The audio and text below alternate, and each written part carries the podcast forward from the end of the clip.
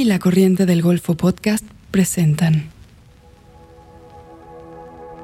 Encuentros, un podcast de Movie, la plataforma de cine seleccionado a mano. Me gusta ese lugar más vulnerable de la dirección que asume sus preguntas, ¿no? De que en el ensayo se está preguntando cosas. Las voces más destacadas de Latinoamérica y España se reúnen para compartir y explorar el cine que nos gusta ver. Y creo que hay trabajos que cuando uno más desaparezca, más brillan, se vuelven más honestos, más fuertes, más humanos. En este episodio, se habla del cine como un espacio para conjugar elementos del mundo simbólico con la realidad. María Elche es una actriz, directora y guionista argentina. Debutó en el cine como protagonista de La Niña Santa, de Lucrecia Martel. En sus obras como directora se ha interesado por retratar personajes impredecibles en contextos familiares disfuncionales, en los que la vida cotidiana se diluye con la fantasía y la dimensión onírica. Dirigió los cortometrajes Noelia y Gulliver, seleccionados en las competencias de Cinevi y Locarno. En 2018 estrenó su ópera prima Familia Sumergida, también presentada en Locarno y ganadora del Premio Horizontes Latinos de San Sebastián, festival en el que también obtuvo el premio a Mejor Guión por su segundo largometraje, Puan, en codirección con Benjamín Neistat. Por otro lado, Marcelo Martinez es un director y guionista paraguayo, cuyo trabajo ha cuestionado la desigualdad y el conservadurismo de su país. En 2010 se encargó de la creación de la primera televisión pública de Paraguay y con ello emprendió un revolucionario proyecto cultural que rápidamente se vio truncado por el golpe militar. Dirigió los cortometrajes Caray Norte, Calle Última y La Voz Perdida, con el que ganó el León a Mejor Cortometraje en el Festival de Venecia. En 2018, su primer largometraje, Las Herederas, hizo parte de la competencia oficial de la Berlinale y obtuvo el premio a la Mejor Ópera Prima, el premio de la crítica Fipresi y el Oso de Plata a Mejor Actriz. María y Marcelo se reúnen para hablar de sus primeras experiencias cinematográficas y del ritual colectivo que entrañan las salas de cine.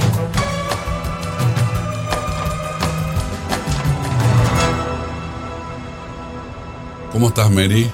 ¿Cómo estás, Marce? Mm. Tanto tiempo. Qué gusto verte. ¿Qué tal, Puam?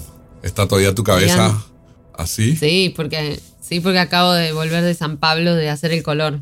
Ajá. Eh, con, con Helen, que, que vino así, que estaba filmando en Fortaleza y vino a, a San Pablo un día y estuvimos ahí terminando de hacer el color. Así que ahora estamos haciendo el póster y los títulos y varias cosas. Qué gusto. Mary, te traje regalo. O sea, estaba pensando en cómo arrancar porque me parecía lo más difícil a veces cuando, cuando uno tiene que hablar de de todo lo que de alguna forma me parecía que está alrededor de nuestra relación, de nuestra em, forma de también de ver lo que hacemos. Y encontré algo re interesante esta mañana. Un libro. Encontré un libro de una poeta que se llama Esther de Izaguirre, Último Domicilio Conocido. Y tiene un poema cortito que te quiero leer. Se llama. Adelante. Me despido de Asunción una vez más. Me voy de mí cuando pierdo de vista la morada, aquel enarbolado idioma, las palabras que me llegan del tabacal y las capueras. Volveré a Buenos Aires, cepo reverenciado, tierra hurtada, de mi primer insomnio. Tenía cinco años y me hacían hablar para reírse de mi pobre respuesta. ¿Cómo te va, paraguayita? Bien nomás. Y me ahogaban el guaraní de las muñecas. Bien nomás. Desangrada y triunfante, bien nomás. Aquí se quedarán mis ojos y ni sé de quién son cuando despiden con lágrimas ajenas a las cenizas de mi abuela india, al balbuceo de mi infancia muerta. Episodio 2. La trama secreta. Quería volver un poco atrás, Mary, al, al comienzo tuyo. ¿A vos te parece que vos entrás al cine como la niña santa? Esa es tu entrada al cine, esa es la, la, primera como sentís, te pregunto cuando yo te, si te preguntara, ¿verdad? ¿De qué forma entras al cine? ¿Sentís que ese personaje es como tu primer paso? Sí, es mi primer paso, pero también, o sea, eh, también es mi primer paso también haber estado en ese rodaje, ¿no? Haber estado en ese rodaje con esa película filmada en 35 milímetros que nos llevó a estar a todos viviendo dos meses en Salta con esos actores, como, como era Nurda Pilleta, que era alguien a quien yo ya admiraba muchísimo, eh, con un equipo que era como un equipo técnico que había trabajado en muchas películas de cine argentino de distintas épocas, con mujeres grandes, independientes en roles como, no sé, la jefa de producción, eh, la directora de arte, bueno, el director de fotografía, que era el Chango Monti también, que había trabajado con María Luisa Bember, eran como todas figuras de, específicas del cine argentino que venían como una historia detrás, mismo Lita Stantic y por supuesto Lucrecia, con toda su, su manera de dirigir como entre hiper precisa, hiper calma y suave y con mucho humor, que, que obviamente me marcó mucho toda esa experiencia de comprender un poco la vida de cine como una vida como de circo, de transhumante, no sé, estamos todos acá creando esta burbuja de tiempo eh, donde un poco la realidad se mezcla con la ficción porque vivíamos en ese hotel de termas y cuando no estábamos filmando estábamos entre esos vapores conversando y todo lo que pasaba era un poco la realidad y después Lucrecia sacaba unos parlantes afuera, medio un bosque y, bailábamos y después volvíamos a filmar y había como una... Eso hermoso que pasa cuando, cuando uno filma en un lugar en particular, ¿no? Lejos y todas esas... Y en rodajes que ahora en Latinoamérica no sé si son posibles, ¿no? De hacer de ocho semanas, ¿no? Como mucho tiempo. Eh, entonces toda esa experiencia, sí, para mí que tenía 19 años fue como, bueno, como muy importante, ¿no? En el sentido de, de algo muy artístico, en el buen sentido, con mucho trabajo, con mucho pensamiento, con mucho, no sé, muy especial. Y a su vez con, con algo que tiene Lucrecia para relacionarse con las cosas, que es como mucha sencillez y mucho humor también. Entonces, creo que eso por supuesto que para mí fue muy importante. Si era eso lo que me preguntabas. Era eso, Mary, porque yo siempre cuando hago casting busco gente que de alguna manera esté en crisis, gente que quiera, que esté incómoda con, con ese momento de su vida, no con quién es, sino de alguna manera que tenga cierta comodidad, es eh, cierta incomodidad y que tenga como un deseo de transformarse. Está bueno. Y me pregunto si esa experiencia para vos fue transformadora, si saliste otra Mary de la que entraste, porque creo que de alguna, de alguna manera cuando veo, eh, cuando te leo, cuando conversamos, eh, siento que eh, hay un hilo muy claro entre tu infancia, tu adolescencia y lo que vos decidiste hacer. Pero por ahí lo que pienso que habrá sido transformador en ese proceso ha sido la posibilidad de mirar ese pasado, esa infancia, esa adolescencia, esa familia tuya, que son adorables. Las veces que los conocí me, parece una familia muy divertida, tu familia, y mirarles de repente, Mary, con otros ojos, animarse por ahí a ver otras cosas que si no pasabas por experiencias de ese tipo, quizás no ibas a, no ibas a poner un acento sobre algunas cosas de esa vida familiar, de esa vida doméstica que moldea bastante tu trabajo. Yo creo que yo ya un poco tenía el ojo puesto en eso, en el sentido de que ya de chica tenía como las ganas de dirigir, era algo que sabía y también venía como escribiendo. Quizás lo que me trajo ese proyecto y ese rodaje fue la posibilidad de pensar en hacer cine, porque yo siempre había pensado que iba a dirigir teatro, porque tenía asociado el cine como algo como difícil y casi te diría de varones, no sé, como masculino, complicado, las cámaras, no sé, como un mundo que no era tanto para mujeres. Y quizás lo que más me marcó es también de ver una directora mujer en ese sentido, ¿no? Que, que dirigía desde un lugar que no, no era como de, no sé, de como de la autoridad o del director, sino que tenía como una manera distinta de dirigir y creo que eso sí fue algo fuerte que me cambió de decir, ah, bueno, no sé, como existe una posibilidad de, dirigir y es una posibilidad otra que no es desde, no sé, desde imponer autoridad gritando, no sé.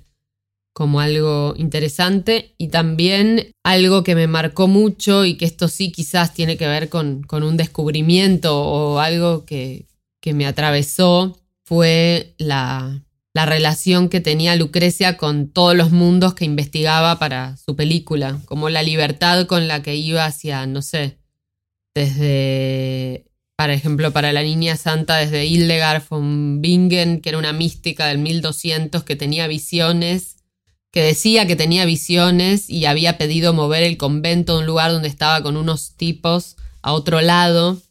Entonces las, las visiones que, que dibujaba el personaje de Julieta Silverberg estaban basadas en esos dibujos, hasta, no sé, temas científicos que tenían que ver con los médicos, como quizás lo que más me, resultó fascinante fue todo lo que, todo lo que se investigaba para una película con tanto detalle y con tanta precisión que uno después lo veía en la película en pequeños detalles, como entender eso, que además de lo familiar y lo lo visual había como un montón de cosas que sostenían esa, esa, lo de la película, ¿no? Esa dimensión de, de, trabajo. Creo que te escuché en alguna de las veces que hablamos a todos los lugares que eso te permite ir, ¿verdad? Todas las puertas que se pueden abrir a partir de una, de una historia, ¿verdad? Totalmente, sí. Y, y creo que algo de eso fue revelador para mí en ese sentido.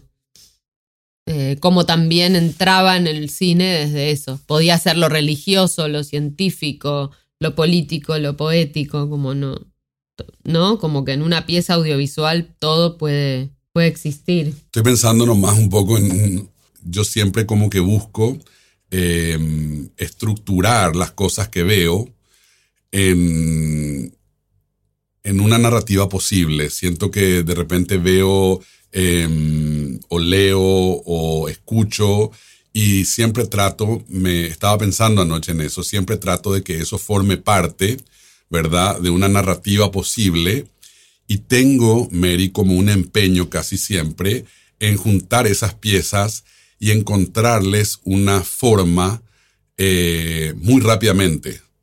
Trato enseguida de que eso encuentre una asociación, una relación, y pueda ser parte de una narrativa. Y en eso me parecía que ayer volviendo a, ver Familia Sumergida, te quiero hablar de eso porque era uno de los temas que tenía como para comentarte. Creo que hay un coraje en tu, en tu forma de narrar que encuentra esas piezas y no necesariamente las quiere estructurar.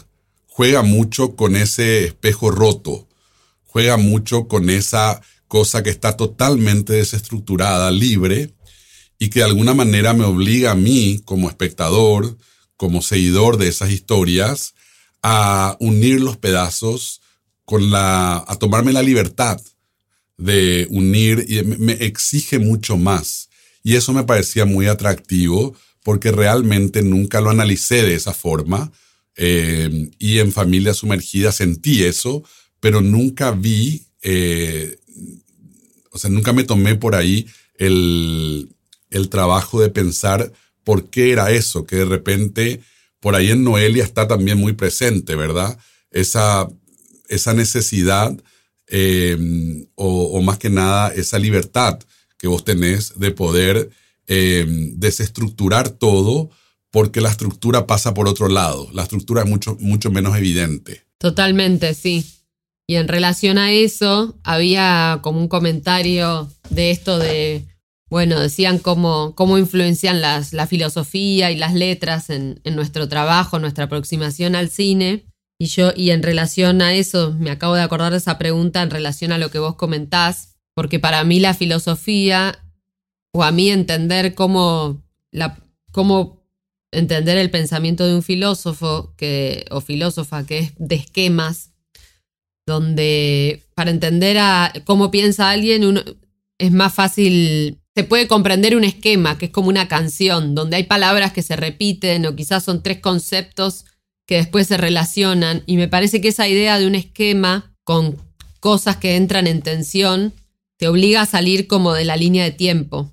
Entonces te obliga a salir de esa lógica donde ya hay como, como una línea donde hay que instalar conflictos que se van a ir resolviendo y me parece que pensar la posibilidad de un relato como algo con volumen y como algo que es un esquema, es un mundo con unas reglas, eh, quizás ayuda a que esté liberada de esa sensación de que la trama tiene que avanzar en un sentido de una línea y eso que vos decís del espejo fracturado, me parece que igual tiene un sustento el universo, pero no es un sustento tanto que avanza como, como en una línea, sino que tiene otra lógica. Al menos a mí para pensar a veces las historias me, me ayuda a pensar como en universos que no necesariamente se relacionan y que los voy a poner juntos y cómo entran en tensión y cómo también eh, nada, hacerlos existir en una trama secreta o sustentados. Bueno, trama secreta me gusta porque también es una palabra que, usa mucho Raúl Ruiz en su libro Poéticas del Cine, que es un libro que a mí me gusta mucho, donde él en el primer capítulo habla de esto, como en contra del conflicto central, y explica esto que, bueno, la estructura de Hollywood, de las, de las películas, donde siempre tiene que haber una cosa que se enfrenta a otra y eso se resuelve hay un ganador, ¿no? Cualquier historia, bueno, supongo que viene de la aristotélica clásica. Y él habla ahí un poco cómo otras culturas pueden representar su narración, ¿no? Y habla, por ejemplo, de Portugal y hace el ejemplo de, de una guerra en la que están resistiendo y su manera de resistir es como la retirada lenta. Entonces él dice, bueno, quizás la narrativa no es de enfrentamiento de una fuerza que va contra la otra, sino que tiene otra forma. Entonces un poco pensando en ese tipo de poéticas, me parece que cada lugar también tiene que encontrar una manera intrínseca de, de contar algo de su cultura y que esa es la, como la riqueza de, de, de alguien que produce imágenes desde un espacio en particular, ¿no? muy interesante. Te dije un montón de cosas. no, me parece interesante y no, me, me, quedo mucho con la con esta idea que tenía como una, uno de los temas que quería conversar contigo de, de por qué en tu trabajo siempre lo mundano enseguida se mezcla con lo metafísico, ¿verdad? Esa cuestión de lo doméstico que enseguida toma como una dimensión existencial, pero no lo hace solamente eh, como... A mí me parece que hay mucho coraje, Mary, en eso, porque no lo hace solamente desde la hora, desde un diálogo, desde una... Lo hace, se mete, habita otro tiempo, habita otro momento, se anima totalmente a ir hacia un lugar en el que, sinceramente te digo, tiene que haber eh, como mucho coraje para poder traer al presente todas esas historias, todas esas vidas y hacer que, que tiñan, que den forma, que revuelvan lo que está pasando en el presente. Eh, es como una inmersión. Vos hablabas en un momento de una pecera y me parece que hay como una sensación de que todo esto, ¿verdad? Toda esta, toda esta otra forma eh, no tiene ningún pudor en meterse en el presente y en, en, interrumpir, ¿verdad? En interrumpir me refiero en el, en el sentido por ahí más literal, eh, pero también sentí en, el, en tu trabajo con Helen que hay como mucha sintonía en la forma, al menos en familia sumergida, en la forma en la que vamos y volvemos, ¿verdad? En el, hay un, nivel de sutileza que a mí me resulta sumamente, me es un hallazgo, ¿verdad? Siempre, eh, las veces, vi familia sumergida dos veces antes, pero ahora volví a ver sobre todo esas escenas, ¿verdad?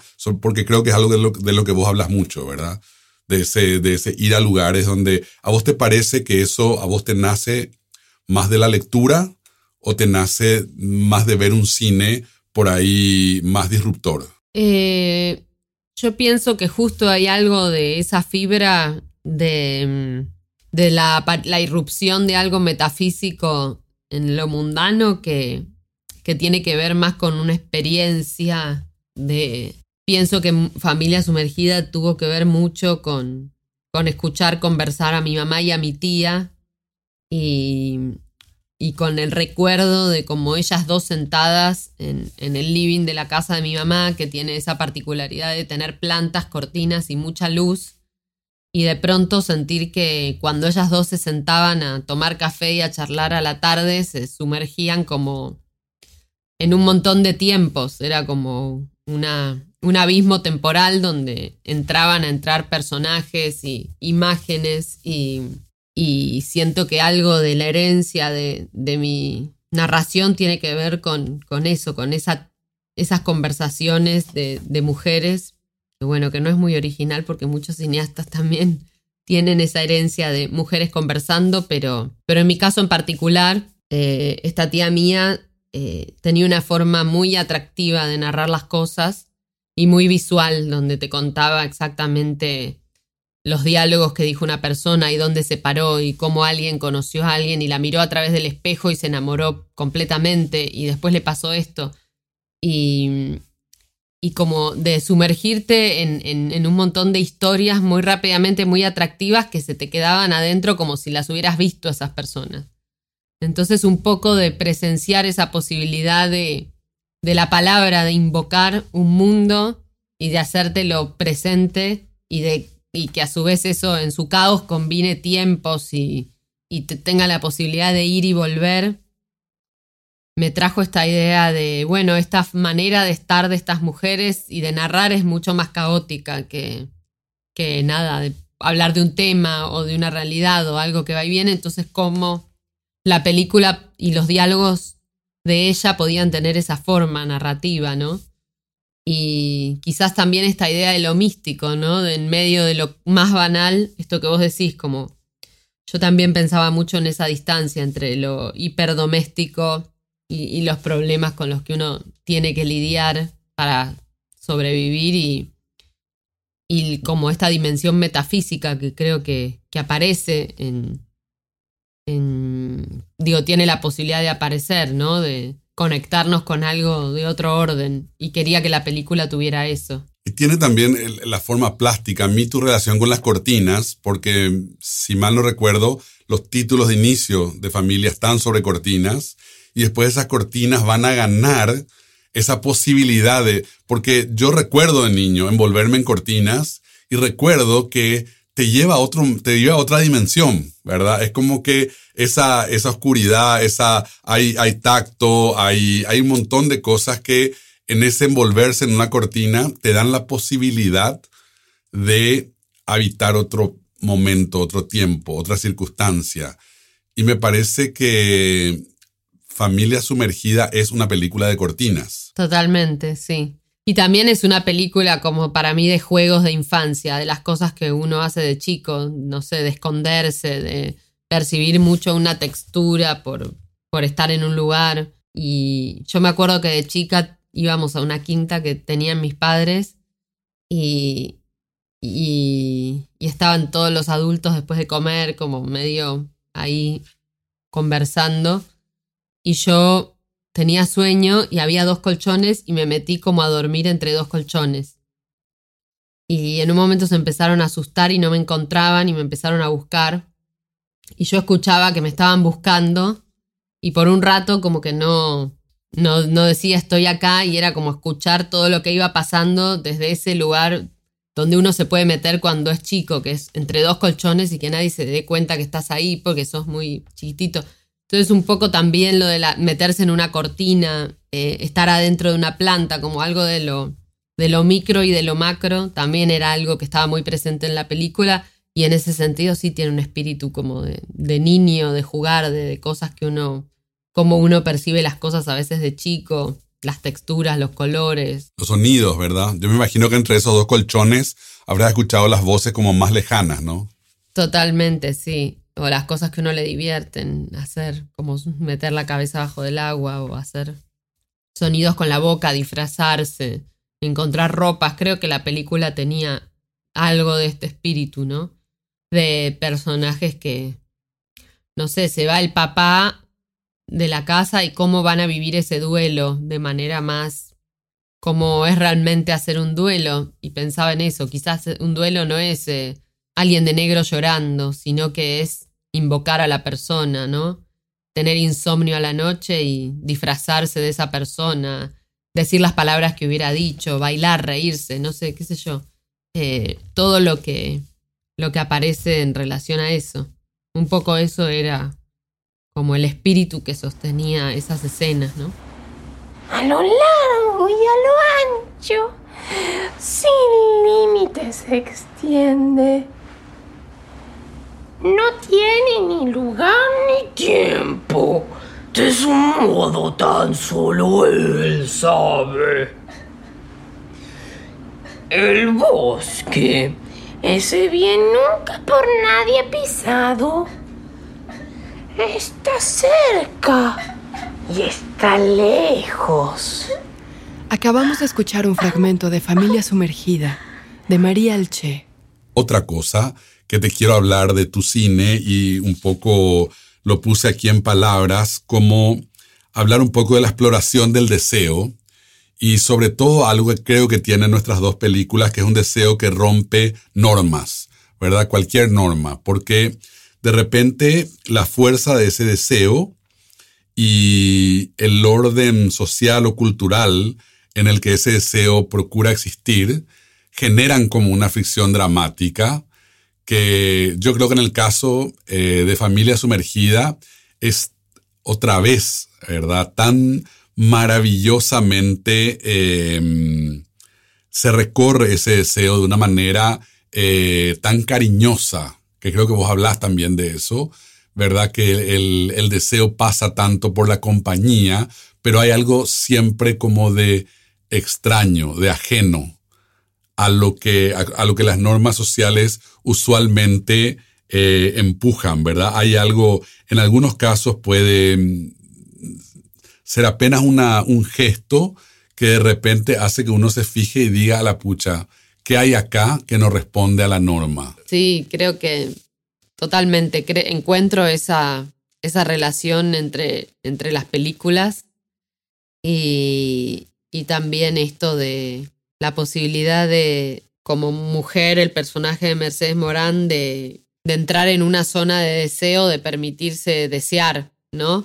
Otro, otro hombre de otra edad, como abrirse a esa posibilidad de, de no saber también eh, qué quiere y dejarse un poco llevar por, esa, por ese deseo de compartir. Y también desde el lado de, del joven, que se podría sentir atraído por la hija, también ver en esta mujer más grande como, nada, eso, me, me interesaba justamente ese lugar donde, donde se pueden cruzar eh, los deseos y no responder como a, una lógica. Bueno, en ese sentido, estoy pensando en la película de Fassbinder, La angustia corroe el alma, ¿no? Ah, ah como esos, esos vínculos lindos donde... ¿Y por dónde pasa ese deseo? ¿Qué sé yo? Son personas que les pasó eso. Les pasó eso y es hermoso de ver. Me encanta ver en el cine eso.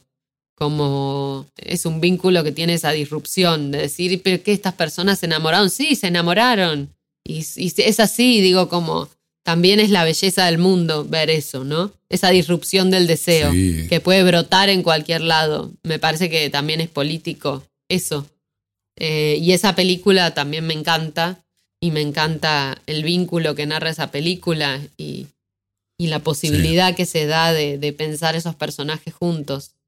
Eh, amo esa película, Mary, amo Las lágrimas amargas y la noche de 13 una noche de 13 lunas que volví a ver hace poco y creo que hay siempre eso. Me estaba imaginando qué hubiese pasado si Fassbinder le dirigía a Isabel Sarli. Imagínate dónde se fue mi cabeza. Sería bárbaro. ¿Cómo, cómo sería una película con Isabel Sarli, dirigida por Fassbinder? Eh... Mary, ¿y me puedes hablar, ya que estábamos hablando de Mercedes, un poco de tus procesos de eso que llamas protoensayos? ¿Cómo te acercás a los contame primero también vos cómo pensás el deseo en las herederas para cerrar este tema. Así también tener tu mirada. A mí me parece que en todo, eh, a mí me interesa mucho esa, eso que te decía, esa fricción entre un deseo y una, una cultura, una sociedad en la que ese deseo no tiene lugar, porque creo que eso genera eh, un montón de, incluso genera en todos necesidad de tomar postura. Y creo que eso amplía un poco las posibilidades de cualquier narración. Me parece que, sobre todo en una sociedad tan conservadora como Paraguay, yo siempre siento que hay un deseo feroz de lo distinto en la mayoría de las gentes que se hacen llamar pro familia o que de alguna manera están todo el día en la misa, ¿verdad? Creo que hay un deseo ahí a punto de explotar y la frustración de que genera ese deseo es la que hace que la gente se vuelva tan anti, ¿verdad? Tan antiderecho, eh, tan supuestamente pro familia, eh, tan católica o tan religiosa, a cualquier religión, que encuentran como en esa obligación una prefieren seguir órdenes a permitirse desear. Y creo que en todo ese mundo hay un, e, ese mundo es como una arcilla muy interesante para moldear, porque, y es de alguna manera algo que a mí me parece que en Paraguay eh, me llama mucho la atención, y te diría que es lo que va a unir la historia que estoy escribiendo ahora con las herederas. Esa cuestión que pasa un poco por, no solamente por lo queer como queer, sino por esa, por ese deseo que se escapa en un gesto, en la ropa, en la mirada, en el pelo, en lo que uno escucha, en lo que uno, de alguna forma, cuando uno trata de, de encapsularlo, el deseo siempre tiene un potencial de escaparse. Y eso me parece, para una sociedad tan conservadora como, como esta, me parece muy fuerte. Mm, sí, totalmente. Todo lo que contás que pasó con, con el personaje de Ana Brum, que le decían lesbiana a ella, que se la confundían, como, eh, como ese rechazo, ¿no? Tan fuerte. Acá con las herederas pasaron cosas muy fuertes. Hubo una persona que dijo que la gente no tenía que ir a ver la película porque de la pantalla salían rayos que te lesbianizaban. Entonces, Los rayos lesbianizantes. Claro, te salían de la pantalla y vos veías la película y te lesbianizaban porque estábamos financiados por europeos ¿verdad? Y ahora incluso hay gente que en Paraguay en este momento tenemos un debate feroz porque hay una donación para educación de la Unión Europea y se decidió rechazar la donación de Unión Europea, que era para cuestiones vinculadas a lo académico, pero también a lo físico, a las estructuras de las escuelas, a la merienda escolar. Se decidió rechazar varios millones de dólares y entrar en un conflicto diplomático porque la mayoría de la Cámara de Diputados y Senadores, te estoy hablando de la Cámara de Diputados y Senadores, defiende que la Unión Europea al aportar para educación va a volver a los niños gays y a las niñas lesbianas. Entonces están rechazando un dinero y generando un conflicto diplomático. Y eso me recordó un poco lo que pasamos con las herederas, de que la gente tiene como mucho miedo eh, a lo que no conoce, pero yo pienso que también es un miedo a lo que desea es un miedo que sale muy de un lugar, ¿verdad? Muy interno también de estas personas. Y creo que para mí lo vuelve algo que no, no puedo terminar de entender. Y cuando no, quiero no puedo terminar de entender algo, eso me hace escribir, pensar, buscar escenas, buscar reacciones de estos personajes que puedo escribir y que de alguna manera pertenecen a esa, a esa pequeña prisión. Intermedio. Movie la plataforma de cine en línea que presenta una selección con curaduría. Películas increíbles, interesantes y hermosas de todo el mundo. Obras maestras del cine, retrospectivas de directores, programas especiales, estrenos exclusivos y selecciones de los principales festivales de cine del mundo. Siempre hay algo nuevo por descubrir. Para ver lo mejor del cine en streaming, visita movie.com diagonal encuentros y prueba Movie gratis durante 30 días.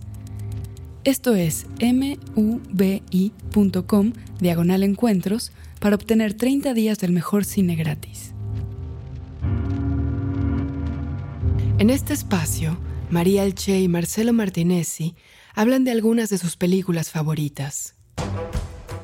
Haciendo un salto en el tiempo y en el espacio y en el estilo, una película que a, que a mí me da, me conmueve mucho, mucho, mucho es eh, Set de Mal, de Orson Welles. Y lo que más me, me, conmueve de esa película eh, es el personaje de Marlene Dietrich. Que hace. te iba a decir, te iba a decir, me robaste la palabra de la boca. Y eh, me gusta mucho el final de, esa película. ¿Eh? No se puede creer ella, no se puede creer ella en esa película. Es hermosa. Y el final de la película, cuando el personaje de él cae al suelo muerto y, le preguntan a ella, ¿lo querías? Y ella dice, él lo quería, y se refiere al otro policía. Pero ¿qué importa? ¿Qué podemos esperar de las personas? No sé, ese momento, es, ese diálogo de esa película es como, me conmueve profundamente y siempre me lo acuerdo. Como, como un momento épico, así de belleza del cine, por todo lo que significa. Bueno, Mary, tenemos que hablar de una de nuestras películas que está posiblemente ahí en el arriba, arriba, eh, de la que siempre conversamos, que me encantaría que cuando la pasemos en cine de barrio la presentes vos. Me encanta. Eh, ¿Qué pasó con Baby Jane? Whatever happened to Baby Jane.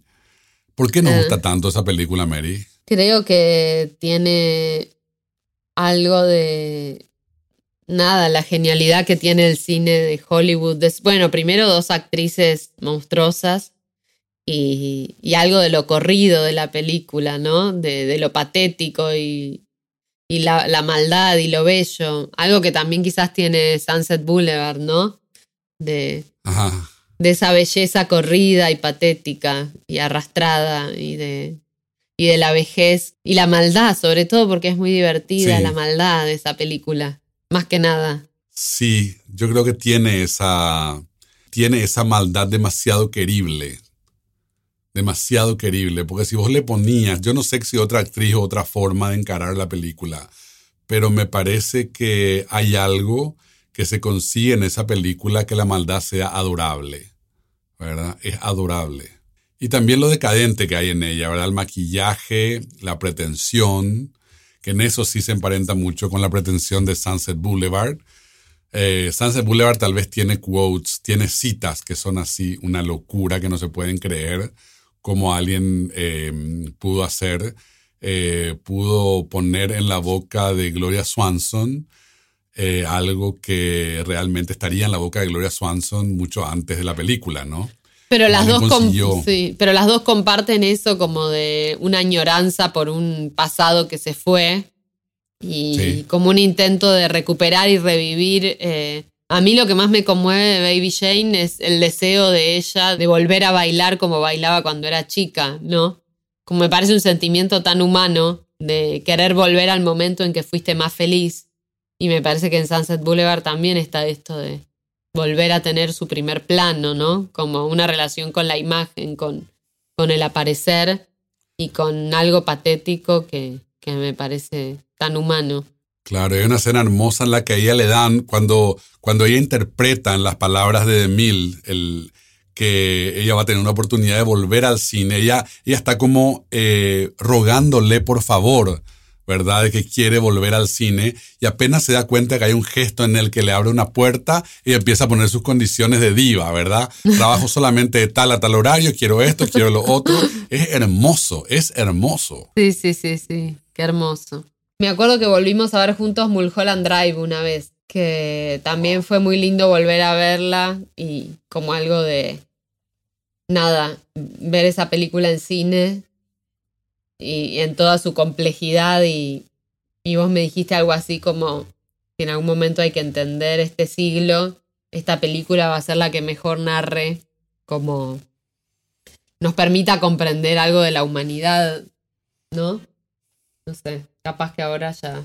No, sí, a mí me, a mí No, claro que sí, a mí me encanta Mulholland Drive y sobre todo me acuerdo de la sensación de todo lo que uno siente cuando ve esa película. Hay algo de tiempo presente en Mulholland Drive que es muy emocionante, que ese momento que estás viendo la película es muy fuerte. Es como una, es como estar en una, no quiero usar la analogía de una montaña rusa, pero es como, es una sensación muy fuerte. Em, que no, no sentí casi con, no sentí con muchas películas de él, pero en esa me es mucho más fuerte. Segunda parte. Eh, ahora puedo preguntar un poco yo, porque me estás preguntando muchas cosas, Marcelo. Dale. Vamos a empezar hablando un poco de tus cortos. Eh, me gusta mucho eh, el corto Calle Última. Me parece muy hermoso. Eh, esa, ese primer plano que empieza con la chica que no tiene zapatos y, y cómo a partir de ahí se despliega todo un mundo de las calles, de los chicos esos, de la, de la chica que vende naranjas y tiene el bebé y dice que ese bebé va a hacer otras cosas en su vida. Y también algo de lo que hablábamos antes de ella cuando va a intentar comprar zapatos y la mujer que está hablando de un baile, que, que bailan desnudas, como que se mete en otros temas. Me parece que en ese corto hay como una semilla de las herederas en el sentido, no, por, no porque son, es como otra clase social y otros personajes, pero sí como de algo entre el color, la puesta en escena, los diálogos, la posibilidad de combinar distintas cosas. Un poco preguntarte cómo, cómo había sido ese trabajo inicial, porque es del 2010, antes de tu película.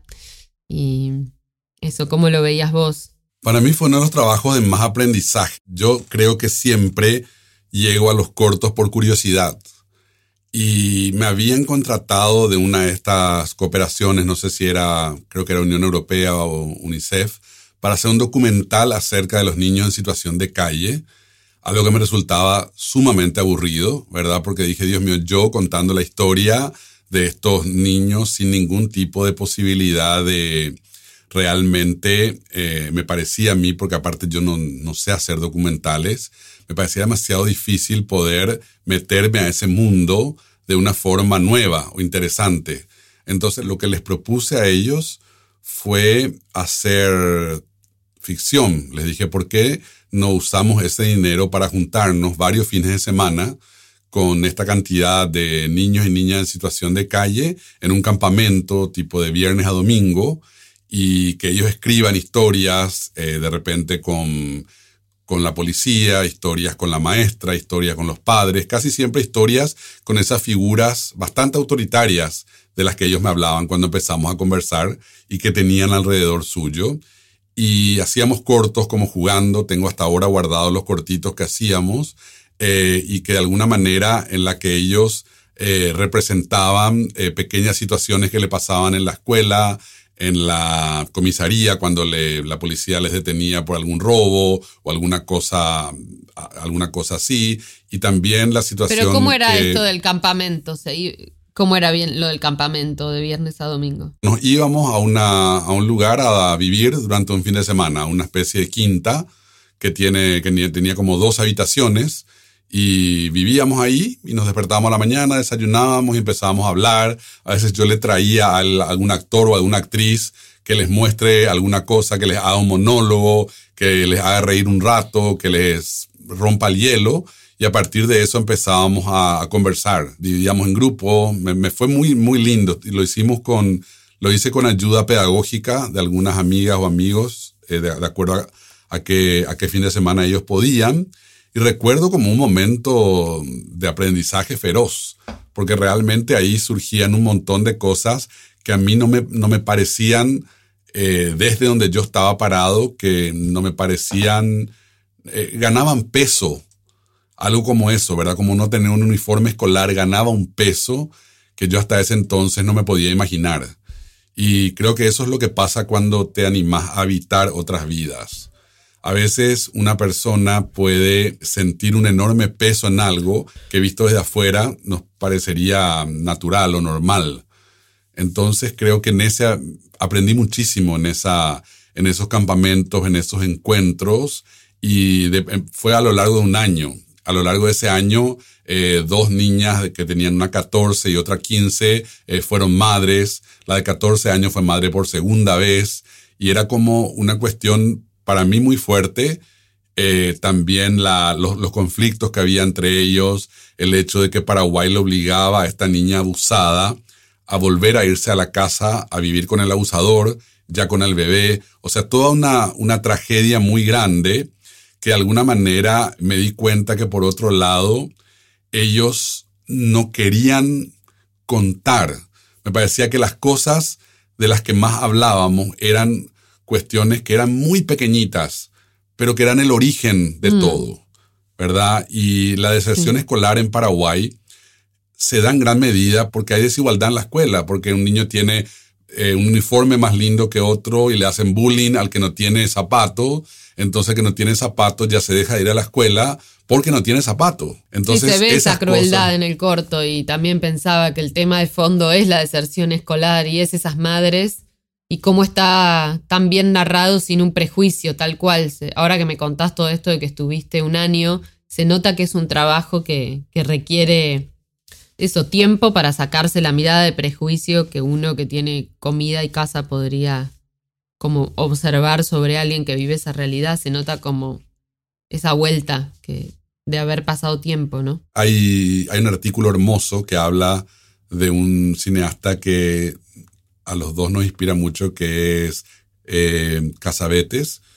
Y cuando, una, cuando una, uno de los libros que habla de Casabetes escribiendo, dice eh, escribir hasta desaparecer. Y creo que hay trabajos que cuando uno más desaparezca, más brillan, más eh, se vuelven más honestos, más fuertes, más humanos. Y creo que Calle Última yo tenía que hacer ese ejercicio enorme de desaparecer para permitir, para no poluir, para no intoxicar este mundo tan fuerte del que estaba siendo testigo. Total, se nota mucho eso en el trabajo, esa desaparición tuya y para que aparezca ese mundo. A mí también me pasa cuando estoy escribiendo que siempre reconozco ese momento donde estoy tratando que los personajes hagan una cosa determinada y está como el guionista que, que va moviendo los hilos hasta que en un momento eh, lográs que el personaje empiece a decidir cosas que no estás pensando, ¿no? Me parece que ahí eh, es ese momento de la desaparición que uno está buscando todo el tiempo.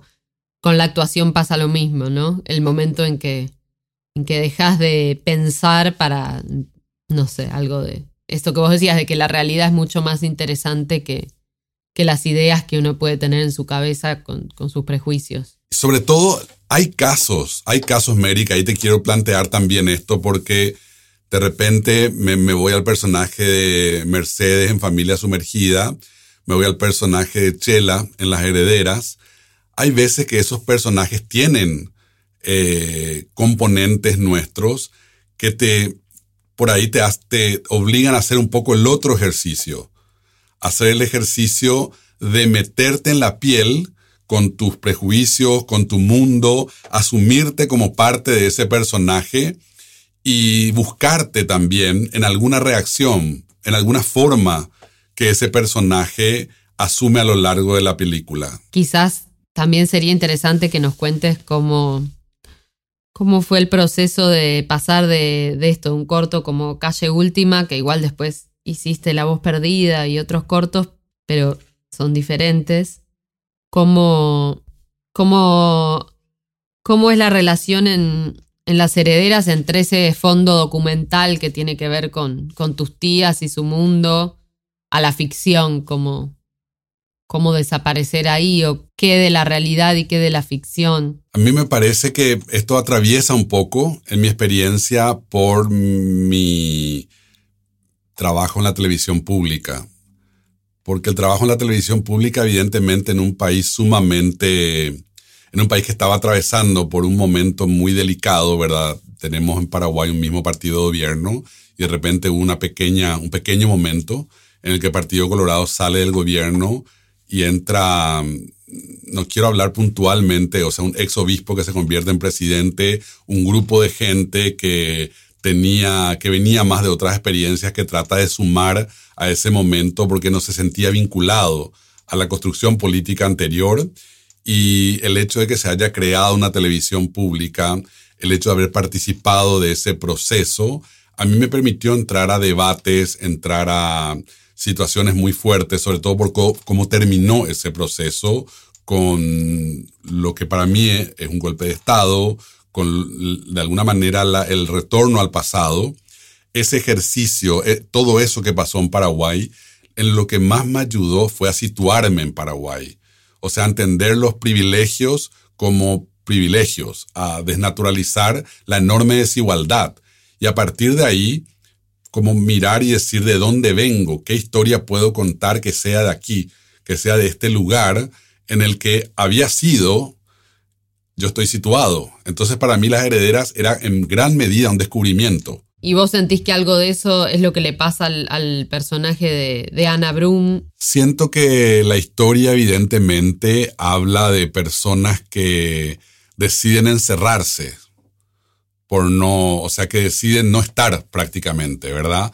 Eh, por una, en, primer lugar, por una eh, tal vez opción sexual, deciden cómo invisibilizarse, eh, que es algo yo creo que muy común en, sociedades como muy conservadoras como la de Paraguay, ese deseo de un poco habitar una cárcel, un encierro, una invisibilidad.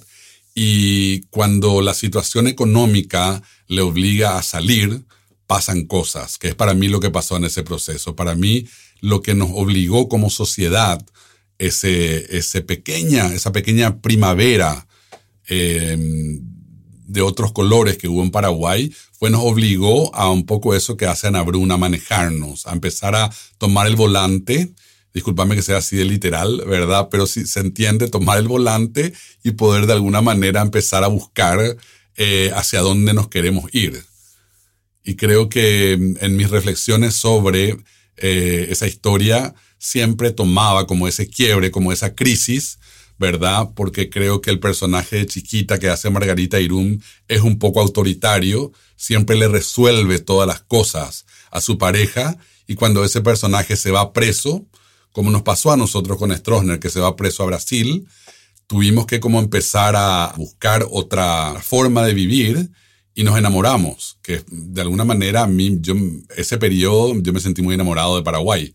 Yo quería estar aquí, que es algo que pocas veces sentí en Paraguay. Siempre, siempre siento como un deseo de escaparme, de, de, viajar, de estar en otro lado, pero creo que en ese momento sentía muchas ganas de estar aquí. Bueno, y además eh, parte de las consecuencias de también de ese proceso que decís es que ahora pusiste un cine, ¿no? Sí, tenemos ahí un un proyecto de que estamos viendo cine de autor en Paraguay, cine, cine clásico, cine latinoamericano, y creo que más que nada tiene que ver con compartir. Viste, cuando uno tiene, tiene algo que ama mucho, quiere compartirlo. Y me parece que Paraguay, al tener solamente, no tenemos una sala como la sala Lugones, no tenemos una cinemateca tan genial como la Cinemateca de México, entonces, de repente, suplir un poco esa carencia con estos momentos en que nos juntamos entre 15, 20 personas a ver una película y a debatirla. Es hermoso ese proyecto, que es como parte un poco, tal vez, de ese resultado de todo esto, ¿verdad? Em, hay una reflexión tuya que me interesó mucho, que leí por ahí, y que decías, a veces siento que me dedico a una actividad que no sabemos si va a desaparecer ¿Van a ganar por completo las series o seguirán las salas de cine? ¿En qué lugar quedará todo? ¿Verdad? Y esto me empuja, Mary, también no solamente a esto puntualmente que decís aquí que tiene que ver con las salas de cine, sino me empuja también a pensar en la relevancia que va a tener el cine en el futuro como experiencia colectiva. Tengo muchas reflexiones de eso porque tuve la oportunidad cuando estuve en San Pablo de ver Retratos Fantasmas de Clever Mendoza, que habla justamente de las salas de cine. Eh, las salas del cine en las que él se crió en Recife eh, y cómo eran esas salas. Y bueno, no te voy a spoilear la película, pero en algunas partes va haciendo como un recorrido de cuáles están convertidas en iglesias universales eh, cuáles están convertidas en un negocio de electrodomésticos y, esta transformación de, de ese templo donde la gente iba en la oscuridad como a ver cine y ahora van a rezar, por ejemplo, en el caso de, de las iglesias universales que, que hay tantas en, en, Brasil y acá también hay muchos cines convertidos en iglesias. Entonces hay como un chiste medio irónico de la película en relación a esas salas a las que uno iba como templos a ver películas y esa era como la religión del cine, alquimizarse, ¿no? Porque en definitiva eso va uno a una película, ¿no? A, no sé, que, que te pase algo en el cuerpo, a salir distinto. Y, creo que, que la posibilidad de las películas y de verlas colectivamente, no sé, es como, como algo que viene desde el mundo griego, ¿no? De, la tradición del teatro, de algo de una catarsis colectiva, de algo, de una experiencia que, tiene que ver con, con estar con otros, presenciando algo. No sé fumar, pero así un poco, dale. Ay. Te voy a mostrar cómo me hicieron probar a mí. Cerra tu ojo, cerra. No vayas a abrir. Eso. Abre un poco tu boca ahí. Eso. Un poco nomás. Cerra un poco más. No vayas a tragar. Eso, un poquitito. Ahí está.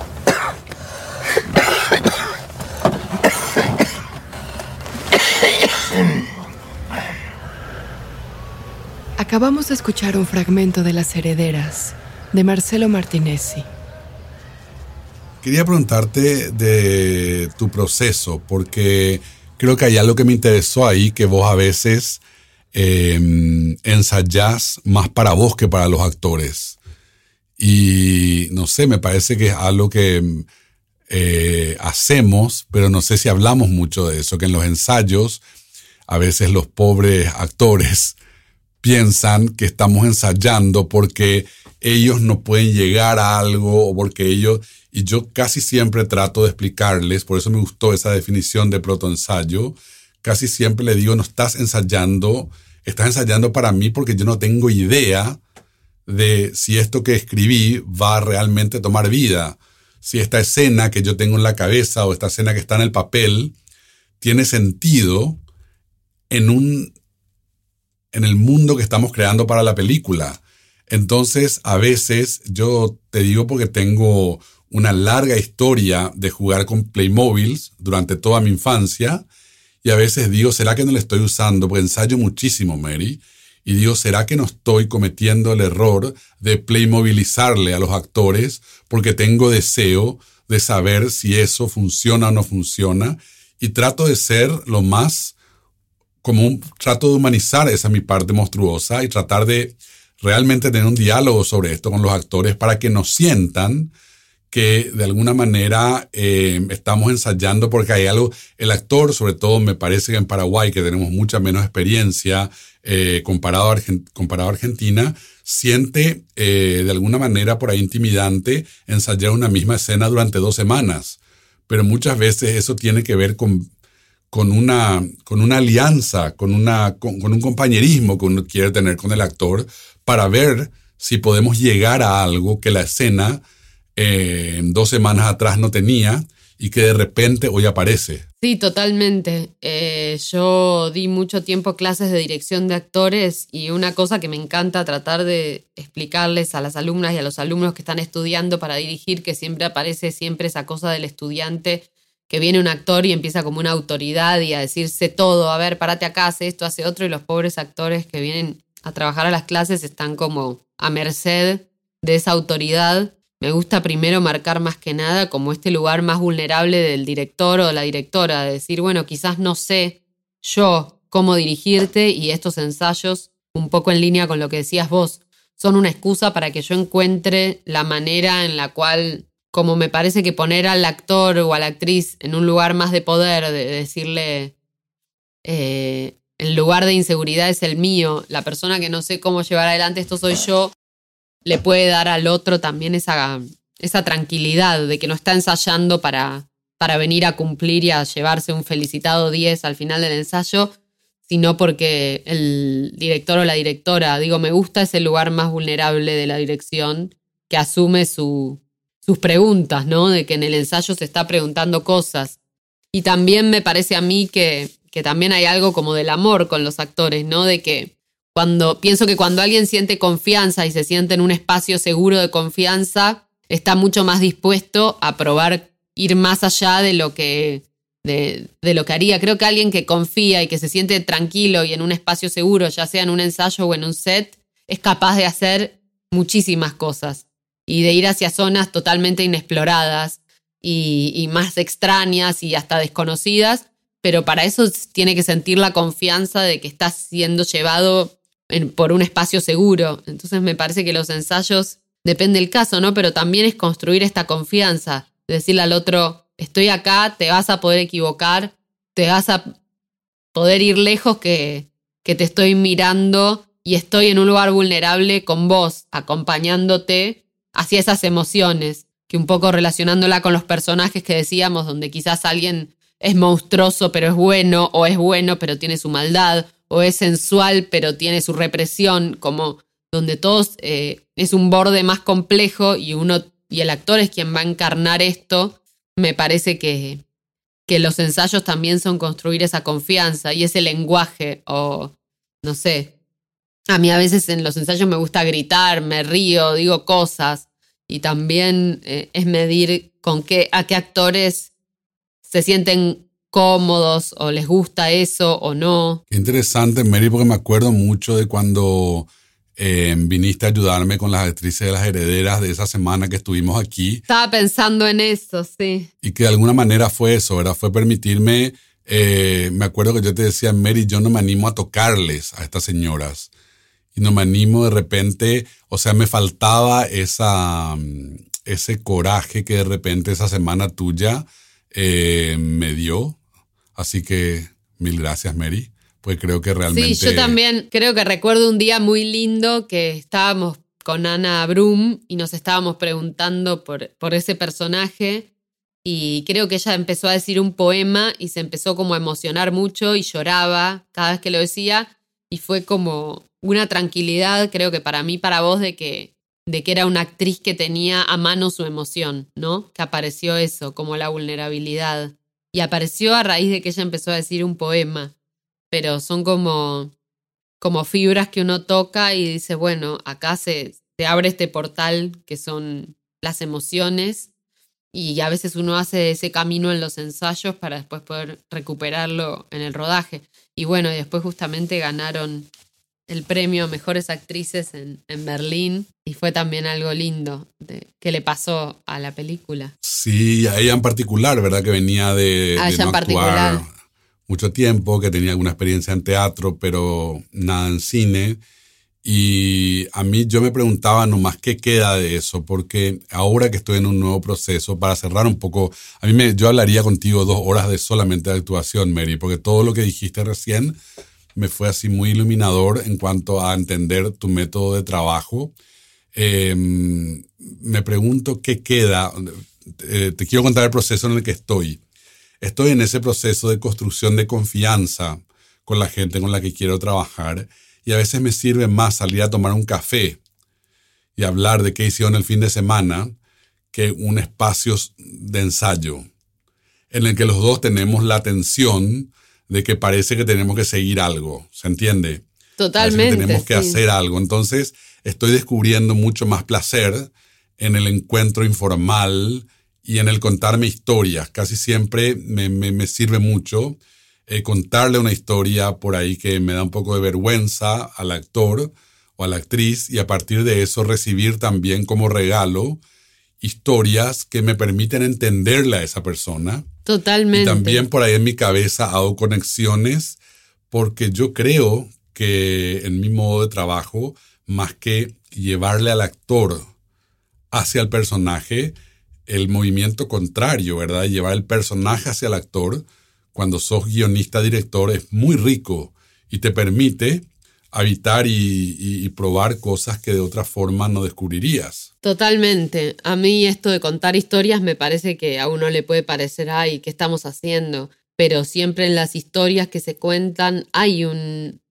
Me parece que puede aparecer como un elemento o algo que después eh, uno puede utilizar en un ensayo para traer y que esa palabra active, no sé, un color, una manera de estar. eh, digo, a diferencia de, de otras disciplinas dentro del cine que son más técnicas, como no sé cuántos puntos abre un diafragma, qué se ve con un determinado lente o con otro.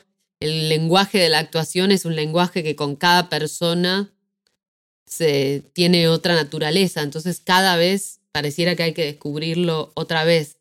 Hay una actriz que yo quiero mucho, que siempre de alguna u otra manera trabaja en todos mis cortos y mis películas, que se llama Claudia Cantero, que da siempre clases de actuación y ella una vez me dijo una cosa que me marcó mucho. Ella dice, en la actuación uno actúa a, bueno, en el caso de ella siendo mujer, a dos o tres mujeres de su familia, como lo que uno actúa, ¿no? Cuando ella desde el lugar de actriz me decía, eh, si me enojo, si actúo un llanto, si actúo eh, determinada emoción, uno actúa a gente que conoció. Como que también esas historias que uno narra o esas personas que conoció son la forma narrativa que lleva un actor, ¿no? Porque de pronto una escena dice, no sé, llega una mujer y, no sé, hace un escándalo. Bueno, ¿cómo es ese escándalo? Puede ser de mil maneras. Puede ser a los gritos, puede ser revoleando cosas, puede ser moviendo las manos, puede ser con la voz baja y de pronto un grito. Digo, toda esa forma, ¿de dónde se abreva? De cosas que un actor vio, no sé, escenas que presenció, cosas que vio en la calle o tiene como formas actorales de, de cosas que escuchó mucho y repite. Y eso también me parece interesante. Por eso también nos gusta un actor o otro, porque, porque abreva en algo que también le es familiar para ir a una emoción o a otra. Es como también un, repertorio de gestos Mary, el futuro, ¿cómo ves ahora Puam, tu nuevo proyecto? ¿Qué cosas te seducen?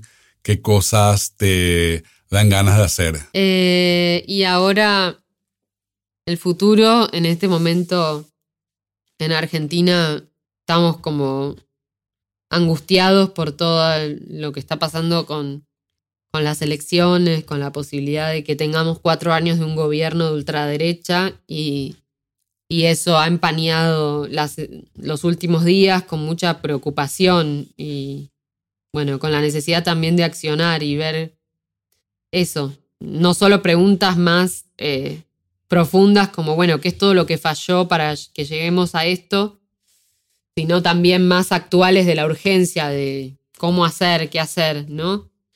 Y, y un poco bueno, es una película que codirigí con Benjamin Neistat y el personaje protagónico es un profesor de filosofía y a partir de ahí narra el universo de la universidad y un poco, bueno, al ser una codirección también tiene esa cosa de, de combinarse con el lenguaje de otro y aprender de eso, ¿no?